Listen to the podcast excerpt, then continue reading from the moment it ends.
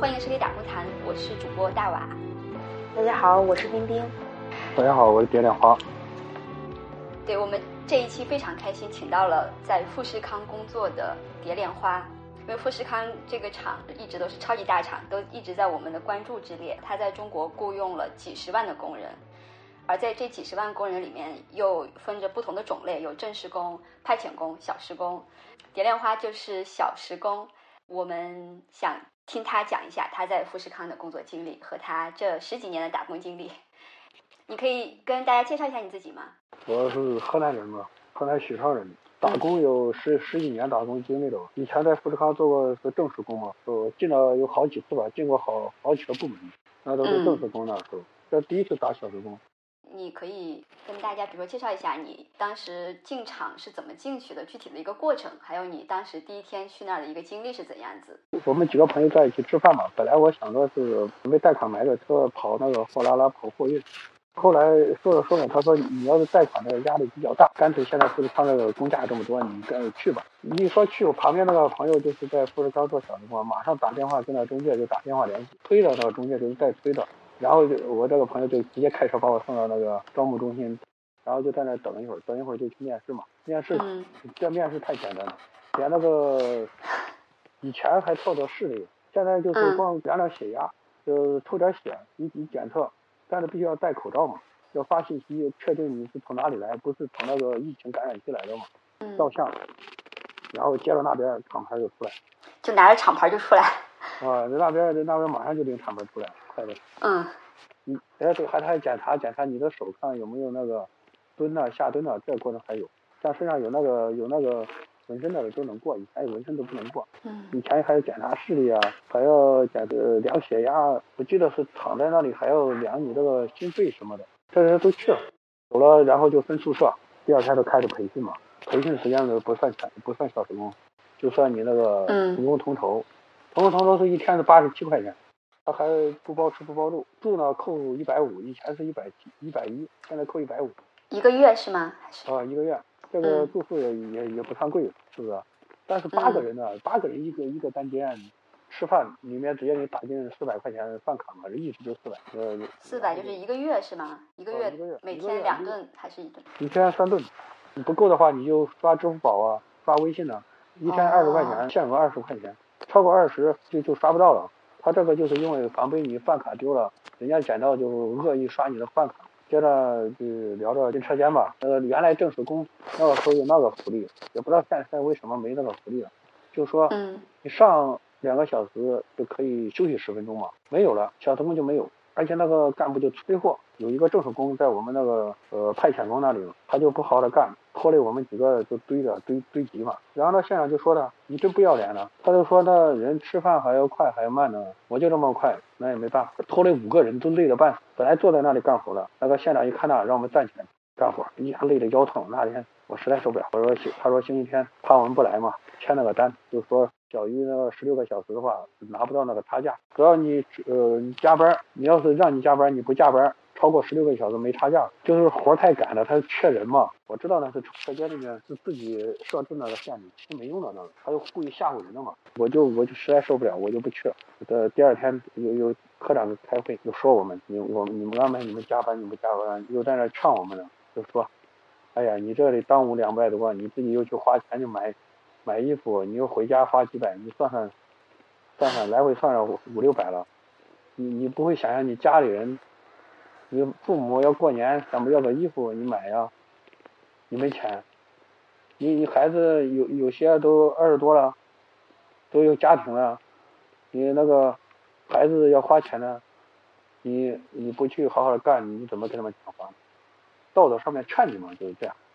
嗯。但是实在太累了，累的受不了了。不是那么累，谁都不会来。那天我们那个测试线有八九八九十个人嘛，有二三十个人没去。我是星期六去了，哎呀，实在是累的受不了。站一天，他那个本来我个子高嘛，一米八三的个子，但是他那个设备呢刚好又矮，一下把我压的弯的腰都直不起来了，实在受不了。他规定的是，呃，一个人操作两两台设备，一台设备是一一个小时要一百台机嘛。是这样规定的，结果那个正式工他就慢慢干，他一个小时最多的就搞八十多，少的六十多，一下拖累的，堆了一地，然后呢，县长还在那里骂，你信不信让让你滚啊？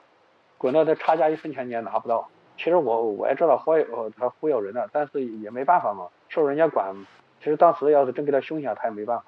前几天我也跟那个呃那个干部吵架嘛，他在那里嘚不嘚嘚不嘚，我在那满头大汗的打螺丝嘛，又换了一个工站嘛，打螺丝累。我都跟他说了，我们上年纪了，比不上年轻人，要么你给我换个工站，要么我我真的打那么快。我跟他说，他他不愿意换嘛，后来就打得慢，他赶不上人家，人家打九十个，我一个小时才打七十多个。现在我旁边。阔套在那里刷，他说你是倒数第一了，就这样那。我说你看到了，我也不停的在打，我也没休息。我要是消息代工，你说我都，他还在那说，还在那说。我说你眼瞎呀，你没看到我都没停，你在那说说说，你烦不烦？他一下子气死我，气一下子愣住了。那就是这样，你你凶他，他就他就不敢凶你。这个就是有时候他欺软怕硬，但是都没办法，上面逼他们，他们逼我们。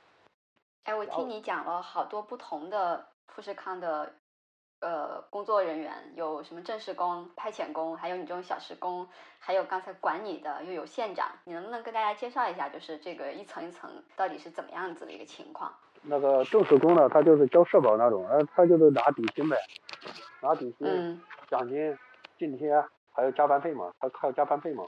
嗯。一个月下来，也就是多的时候就是。十月份那个加班多的时候有呃六七千，平常他工资没那么高嘛，才四五千吧现在，因为正式工现在他都有津贴了，像派遣工呢，就是平常拿底薪，加班费就是那个拿那个返费的嘛，然后打卡多少天，呃呃，然后经过总共多少天嘛，之后然后出名单，出名单之后就给你补，有的是做完这一期，有的是八千的，有的是一万一的。最多的就是一万一，小时工呢就是论小时，就这个月内，你干一个小时是多少钱？我是二十八，有前面有一有一个小时三十一的，还有一个小时就像我的朋友二十六的，这他主要跟你说这个月是按小时工，下个月我是这个月和下个月是都是小时工嘛，两个月小时工，呃，又又一批是三十一的，是一个月小时工，嗯，他就是说截止到多少？我是十月二十五号开始算小时工嘛，截止到。就是十二月三十一号，还有个截止时间。七号就是发同工同酬，同工同酬就是按底薪，呃发这一批工资，就是按底薪呐，加班费啊，你的出勤加班费，然后除了除了你的住宿吃饭的钱，他不扣社保的，正式工要扣社保嘛，我们不扣社保。然后这这是七号发这一批工资，到二十五号就是出那个时间嘛，时间段，然后算算你多少钱，减去。这七号发的工资就是那差价，差价，然后就是二十五号补给你，这就补差价。像现在又出的那个政策，就是说，呃，小时工一小时两块钱是属于稳岗的，你要是有加班费，你你出勤的话，有迟到的话，没有这，呃，一个小时两块钱了。旷工的话，没有这个，没没有这个钱了。然后就是你要是加班，呃，让你加班，你不加班要大于十六个小时，也没有这个钱，也没有这个一个小时两块。比方说。呃，一个小时二十七嘛，还有两块钱，他就是说到时候你要是旷工或者你加班让你加班，你你你少少于十六个小时，这两这这这个只能给你一个小时二十五。我们的工人们是怎么去决定说我自己想做做小时工吗？还是做派遣工？大家是根据自己不同的情况然然后来选择，是不是？就就看你自己了。我我那你自己选择，然后给中介，中介那边给他说你做小时工还是做派遣。那从你来说，你为什么选择了做小时工？我想做返费，那个中介就是说怕我拿不到那个返费，因为里面的管理乱，怕怕我受不了那个时间段嘛。嗯。管理有时候太严了，有时候骂人骂的受不了啊。小时工呃熬过两个月，首先又补一补一次差价，这就是小时工和那个返费的差别嘛。那做派遣工、返费的派遣工跟小时工还有正式工不是在同一起工作吗？大家都是一样的这种管理，一样的这种被骂，哪是不一样的？到底？这个小时工和那个返费的都是派遣工，这是两种两种方式不一样的派遣工，都是派遣公司搞的那个派遣工。正式工你骂我，我我我不理你啊，你也没办法我，因为他签的跟厂里签的合同嘛，要交社保的，他没办法。我们签的合同是跟那个中介公司交签的嘛，然后再跟富士康另外签的嘛。这样他可以退给你，随时把你退到那个中介公司嘛。所以他有这个口实，他可以说你消极怠工啊，你这边这不行啊，那不行啊，他随时把你退到那个中介公司，然后你返费和那个差价都拿不到了，就这样，那个属于是跟中介，中介呢他不维护我们，他厂里叫他退了他也没办法，厂里退到中介，中介没办法，就这样，中介就认，就是不给你不给你返费，就这么简单，这就是他们的区别嘛，正式工和派，正式工他他有保障。小小时工和派遣工没什么保障，他们有保障，那不敢训他们。有有些都是干部，因为那个正式工现在都是干部嘛，也也挺好的。但是这干部都要必须听县长，县长骂干部，干部一时我那个干部比较软软弱在那里，那次都给骂哭了。干部和县长是一个怎么样的关系？就是我们在线上管理工人的是是干部，是不是？管理工人的是怎么说？一条线，整个一条线是县长管，然后他又分一段一段的，干部就是管段，一段一段的。县长私自设的，呃，看谁行，把他提拔成干部。县长是有管理职的，干部的呃要考管理职，考考管理职就有那个干部津贴，没考不过的就没有干部津贴。嗯，那你觉得你的工作，嗯，难度大不大？你的工作到底是怎么样子的一个情况？然后你们平时有什么？要遵守的纪律呀，然后要注意的事项这些吗，让你觉得或者是有一些不合理的规定，或者说什么？工作难度也也就那样啊，都都分分割成最最简便的，只要呃我们有有时候都说过，只要弄一条狗拴在那里都会干，就这么简单。然后就是要要带那个装备啊，什么指套啊，有的戴手套，然后戴静电环，然后就有时候不让说话。那时候实行过静音模式嘛？那一年一四年，静音模式刚静音模式了一星期，结果富士康有一个跳楼的，就把那个静音模式给取消了。啊，对，这个我听说过，嗯，我没听说过呀。到底怎么样叫静音模式？然后之前大家会说话吗？之前会说话吗？他他经营模式也进不了，再进他就给你威胁你啊，你要经营模式啊，给你记小过、警告啊，然后不让你加班呢。进厂不是好多都是冲着加班费嘛？靠工资，工资才一天才八十七块钱，一个小时才十块钱。然后经营模式就是说，也要逮到你那个有集合组嘛，逮到你说话，下早班吧，就这么简单。他也没办法。不是为啥不让大家说话？那平时大家会说话吗？我之前有看好多关于富士康的工作的报道，都说富士康大家都埋头在那干活，说是没有时间交流呀什么的，就还挺好奇的。边说边就边干活。呃，有边说边干活，肯定影响产能。那个时候经营模式是实行的，是因为那个时候在爬坡，有时候产量太少嘛，有的人就交头接耳，不让他说话。嗯。那二零一四年的时候，郭台铭到富士康 F 区嘛，他那个时候去那里实行经营模式，刚实行几天，有个跳楼了，马上把经营模式就取消了。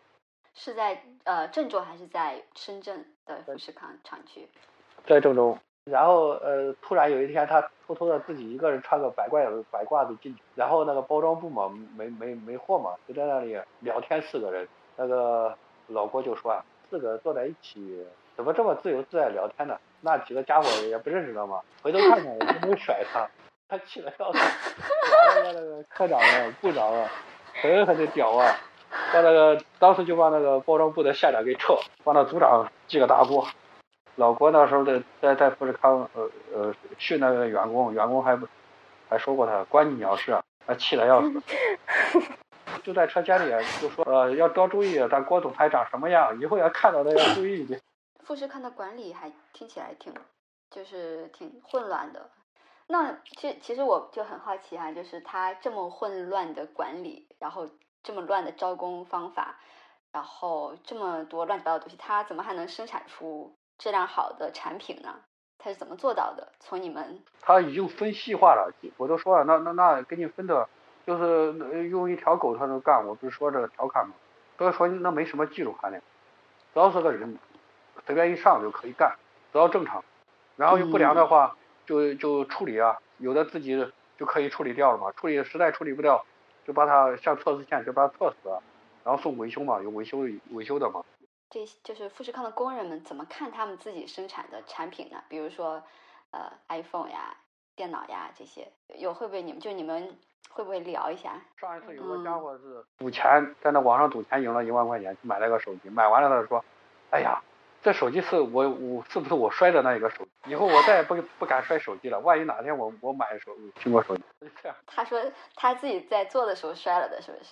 哎呀，做手机谁不摔呀？是不是？扔也不是说摔，扔的重一点，那不挤着感产量，有时候扔的重一点。那苹果手机的屏太容易坏了，就是不小心掉地上，然后就碎了。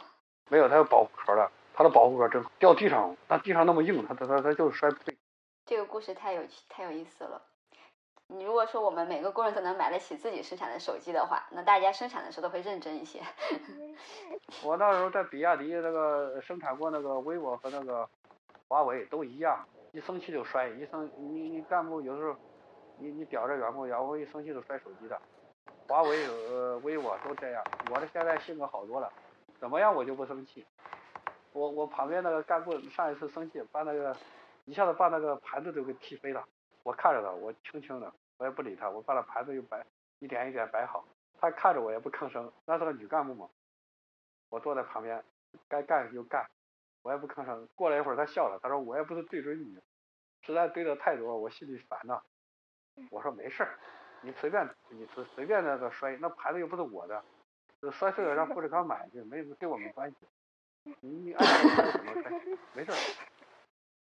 嗯，就大家有时候也不是一定就是说个人的脾气就差，而是因为这个工作有时候确实是太焦急了，然后就会发脾气。对呀，对的。然后那个干部县长又在那里看着你，让你站着干，又累。嗯，哦，那大家跟这些干部们，还有县长呀、什么科长呀，这跟工人的关系怎么样？大家怎么看他们？一般会不会讨论一下呀？什么？讨论什么？讨论就是。呃，一谁哪个干部和哪个县长凶了，在那凶人呢？这边呃工人就说：“哎呀，狗又在咬人了。”就这样说，关系关系肯定不好了。如如果行的话，早就那些干部县长早就挨揍了，就这就这种很简单的关系。那你觉得为什么这些管理就不能友好一点呢？就人性化一点，就非要把这关系搞那么僵？上面组长骂他像骂孙子一样，他骂我们还还还还最多是骂个不要脸。上面那个那些直接骂的，全车间都能听得到，也骂的像孙子一样。他们也受了很大的气。各有各的委屈啊，管理里面哎没办法，要不是都是因为那些钱还都忍着，要不是因为那钱，个个都要爆发。嗯，对。那你觉得你在这这份工作里面碰到的最大的困难是什么？或者说你觉得最不喜欢、最苦的是什么？现在基本上没什么困难的，也就是现在就是说，我我这个。没有那些呃十几二十几岁那个手干的快，那真的就这点。你说之前就是我四年之前在那个富士康的时候，我感觉那个时候正式工还是挺多的，好像大部分都是正正式工。你感觉是从啥时候开始那个正式工就变得比较少？那个时候是是大，那是不是说大部分全部基本上？嗯，对对对，全部都是正式工，因为出现小时工这个概念之后，派遣公司嘛，是这几年才兴起的嘛。是不是？兴起之后，对，然后这个工资高，然后正式工就少了，很少人干正式工。现在派遣工全国各地包啊，这边干我那个朋友这边干完了，准备去南京华宝嘛，华宝那是二十七块五一个。你们是不是在富士康做小时工不能超过三个月？嗯。派遣工超过三个月，他打有的打卡要就几多少天的，要在职一百二十天的都有，就是说他拿返费的。但是我小时工没有超过三个月。哎，那你要是干完这个小时工，你还想继续干，应该怎么怎么弄？那就看那个中介发布别的地方有小时工的话，你想去干就干了。我在这个阶段干就要要转正。你们跟派遣公司应该有签订劳动合同吧？是啊，跟派遣公司签的有合同，有两两份，跟富士康也有一份。你不是有各地打工经历嘛？那你觉得在珠三角、深圳什么地方打工，跟你现在在？郑州这种跟内地的工厂有没有什么不同的地方？还是说都一样？郑州郑州管理上比这个深圳野蛮一点。深圳那边因为五湖，我感觉是因为五湖四海，它不人性化不行，各地有各地的脾气。但是郑州啊，都是河南的多干多嘛。那郑州厂的这个工人是不是就都是北方的，或者是郑州这附近周边的？基本都河南人，而郑州河南人周边的特别多。那就是说。这个河南的人终于可以不用跑那么远去打工了，就在自己家门口就可以打了。那你觉得工人们在碰到这种让自己气愤的管理除了骂回去，还有什么其他的方法吗？或者说有没有一些就是说你在这个里面能让自己的工作稍微不要那么糟心的这种小窍门？有没有经验可以跟大家分享一下？也没啥经验，那个经验就是什么偷奸耍滑，故意制造不良品，然后就是产量故意比人家做的少。就是说投机取巧只有这种方法，要么就投诉，投诉人家，人家投去那个关爱中心，关爱中心也不会向着你，因为生产上面，你说要换工站什么的，人人家现场现场现现场有解释，你你没用的。哎，那我们工人们就不能说让可以让这些管理者、干部、县长呀什么的注意一下他们的管理方式，不要随便骂人嘛？可以啊，你骂回去他呀。没有这种方法，他骂你，你骂他，他就知道什么原因嘛？你要你说他，你管理方式不对，他大把的，他说你不好好干，又这样那样，又是你干的慢呢，直接他妈骂过来，你骂回去就这意思。你你凶了，他就不凶了，因为你不凶，他凶你。是。意思要表现出不在乎这份工作，你要越在乎这份工作，越完蛋。他越把你弄得，对，反正你也知道，他们是不会不会随便就开除人。他没那个权利，他现在没什么权利开除人，他只能找人质啊，说那个你犯那个常规啊，你打架啊什么的，你故意消极怠工啊，怎么怎么解决你你就不听了，那就不行了。言语上千万不要说啊，我就不干了，那就完蛋了。你说我干了，我干了，他也没办法。嗯，那我们再说一下你其他的经历吧。就是你打工也有十多年了，是不是？然后你在家里面还承包土地，在种地是吗？我在淮北那边和朋友承包那个几百亩地，在那里种地吧。这两年吧，老老老是赔钱，运气不好。他干了五年赚了几十万，我干了三年赔了赔了一二十万。种什么？种什么赔了？种小麦、玉米，这遇到天灾。哦，然后就出来打工。嗯，这打工挣个零花钱，那个也没啥的，基本上。三年经验有了，呃，今年吧，都把那个，呃，沟挖通了，呃，之后，也不会淹了，不会淹了，基本上一年也能干他一个半月，也能赚他一二十万了。你打工这十几年，有没有一些印象深刻的经历？就是在那有时候那个云雾联欢晚会，那时候我算是学了诗词嘛，那时候在那个晚会上面，一上台不下去了，然后那个主持人把我赶下去了。他说：“你给人家机会好不好？”然后就是每年那个组织活动嘛，运运动会，我我都组织了拔河，拔河呃在那里待了三年，我三年拿冠军嘛。在那个苏州那个时候，我创了几个记录都有。什么记录？连着干了一百天才休息一天。我想休息的，那科长就说：“哎呀，这个这个星期咱们操级员不够，你顶一下班吧，因为超级员他有点技术含量嘛，要那个对那个料。”呃，电阻啊，电容啊，啥什么的，我想干，连了一百天。另外就是学的快，学那个超级那个呃技术嘛。我们去的时候最最快那个是五天学会了，我去了三天学会嘛。哦，对，一年没出错，人家都出过错，我就一年没出过错。那你觉得你这么才能这么有才能，就做富士康打工，是不是有点太浪费了？浪费啥呀？我这主要是呃思想上。现在感觉是呃浪费了，就老想创业。之前的那时候是啥都不想啊，就想着看看书。那时候思想比较浪漫嘛，想着呃看看书，将来能能能能写文章什么的，名扬天下呢。现在已经正视自己现实，想着做点生意啊，包地啊，然后后面在那那个写书那个想法还有，就是以后慢慢的买个车，到时候跑那些货运。全国各地都旅游过之后，不是说那个读万卷书行万里路，然后就是慢慢的实现另外一个理想。哇，这个太浪漫了，这个想法。你你之前跟我们讲过，你还跑去深圳做了一段时间的三河大神，是不是？哦，三河大神日子苦啊！他们有时候干一干一天，休息一星期的，买的那个水啊，三河大神水嘛，大瓶的矿泉水，那时候啥牌子忘了呢。然后吃那时候那个深圳最最便宜的别的地方那个炒粉都五块钱，三河大便三块。然后做三个大神什么都干，大日结工。我做不成功的三个大神，不像他们干一天休息一星期。毕竟我不可能跟他们一样。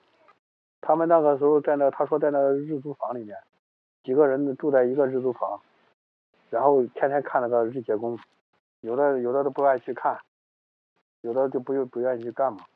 那个大神，那个那个时候我给那个人那一百块钱，因为那个时候那个地方有一个三口歌神在那里唱歌，我就拍照录像呢。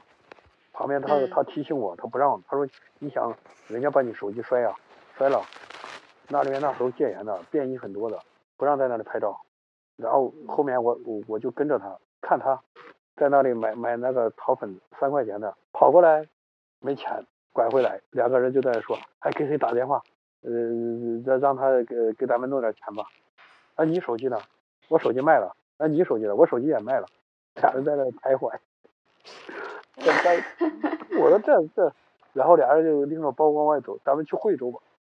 去惠州，你有钱没有啊？有路费吗？没有啊，就在那徘徊。我我我说，哥们儿，我这里一百块钱给你吧，看看能不能找个活好好干吧，别老是在在这在在这里混了。俩人就就就拿着就走了。我然后我去那里吃饭，对面有个家伙还弄一瓶啤酒，弄一份炒粉在那吃。我我弄弄了一份炒粉吃了。他在那看着我，看着我，然后就说：“哎呀，我完了。”我就不理他，又跟我说：“我完了。”我还不理他，他就说：“我完了。”我说：“你到底怎么了？”他说：“哎呀，吃完这顿，我就没钱了，我不知道怎么办。”跟你说，我才不管你呢，因为你都有啤酒，我还没啤酒喝呢。他就这样，已经废了那种人。石板石板椅上面那个边旁边的公园那里，人家拿个被子就在那里睡了，有的时候冷嘛，那时候。呃，都是快过年的时候冷，就在那里睡，用一个板。去年那个防疫期间，把三河大神全部弄到那个龙华小学里面。开始是每个人一天发两包面，两两包泡面，呃，还发了一百块钱一个人。后面去的就不给了，呃，敢要了还挨揍呢。那时候是在三河大神群里面这样说的嘛。马上说，哎，龙华那里发钱了。那时候我是在。呃，别的地方当保安，我不可能跑去那边去去领那个钱，那实在当不了三河大神了，我当不下去啊。这又是又是一个另外的群体啊。所以说，三河大神也是另外一个境界，不是所有人都可以当上三河大神的。不是不是，真是那个境界，真是达不到，说啥都达不到。把你你把手机号、微信微信号卖了，手机、身份证全卖了，我做不到，真的。嗯。我也做不到，我们想一想，真的是做不到。那个境界，境界不是一般人能达得到的。哎，今天新年啊，祝大家新年快乐。嗯，祝你也新年快乐。呃，祝大家新年快乐，万事如意，呃，越越来越好吧。今年的期盼就是。嗯，可能大家都是这么想，都希望。嗯，也希望这疫情赶快过去吧。是。嗯，这是最关心的。好了。好。